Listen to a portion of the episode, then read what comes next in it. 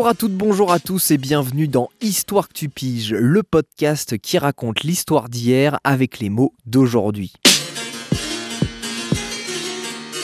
Et aujourd'hui, je voulais vous parler d'un mec qui s'appelle Charlemagne et qui devient empereur en l'an 800. Mais en fait, il devient empereur de quoi? Eh ben, c'est ce qu'on va voir tout de suite. Pour vous planter le décor, avant de devenir empereur, Charlemagne devient roi des Francs en 768. Les Francs, c'est un peuple qui n'arrête pas d'agrandir son royaume depuis des siècles.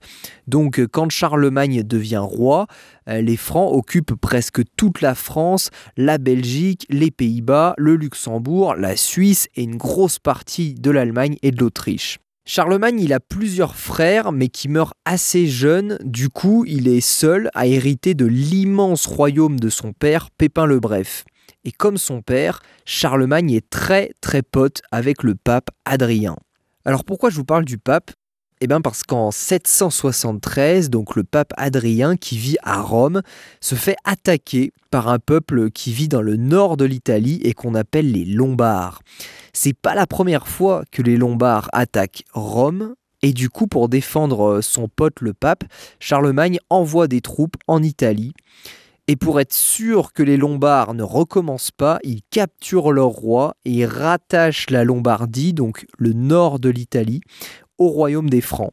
Donc ça, c'est un événement qui va encore plus euh, renforcer les liens entre Charlemagne et le pape, et c'est très important pour la suite, c'est ce qu'on voit maintenant. En 795, le pape Adrien meurt, il est remplacé par un nouveau pape, Léon III, mais la famille de l'ancien pape Adrien veut garder le pouvoir sur Rome et du coup, elle organise le kidnapping du nouveau pape Léon III. Forcément, pour Charlemagne, c'est un scandale. Franchement, on kidnappe pas le pape comme ça euh, sur un coup de tête. Du coup, Charlemagne envoie des hommes à Rome pour aider euh, les proches de Léon III à le retrouver. Finalement, ils y arrivent et tout se termine bien pour le pape Léon III. Oui, mais voilà, cette nouvelle attaque contre euh, le pape, ça montre que le pape n'est pas intouchable. Et du coup, en l'an 800, toutes les personnes les plus euh, importantes du royaume se retrouvent à Rome pour essayer de trouver une solution. Finalement, tout ce beau monde est d'accord pour dire que la religion catholique a besoin d'un chef capable de garantir sa sécurité, chose que le pape a bien du mal à faire.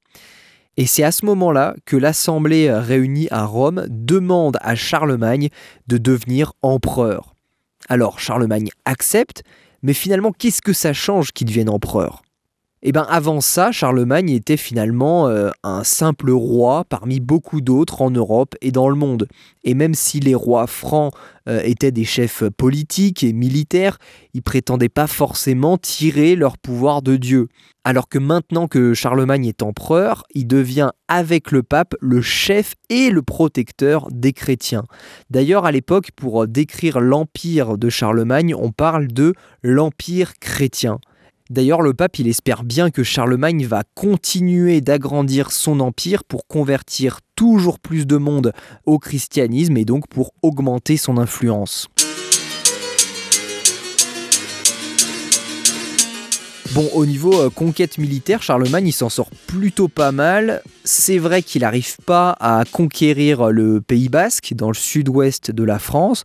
Par contre, il rattache à son empire euh, la Catalogne avec Barcelone et aussi la région allemande de la Saxe qui existe toujours aujourd'hui et qui à l'époque s'étend jusqu'à la frontière du Danemark. Donc je vous laisse un peu imaginer euh, la taille de l'empire de Charlemagne.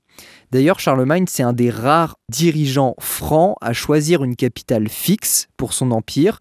Donc il se fait construire un palais somptueux à Aix-la-Chapelle, en Allemagne, à la frontière euh, de la Belgique et des Pays-Bas. Pourquoi là-bas? C'est difficile à dire. Tout ce qu'on sait, c'est que la famille de Charlemagne vient de cette région et en plus, c'est plutôt central par rapport à son empire. Donc ce qu'on peut dire, c'est que Charlemagne était ni français, ni allemand, ni tout ce que vous voulez. D'ailleurs, il était franc et empereur euh, d'une bonne partie de l'Europe de l'Ouest. Dans les décennies qui suivent euh, la mort de Charlemagne en 814, son empire va être divisé entre trois de ses petits-fils. Et c'est là qu'on va commencer à voir apparaître les frontières de deux grands pays, la France et l'Allemagne. Mais ça, on le verra dans un prochain podcast.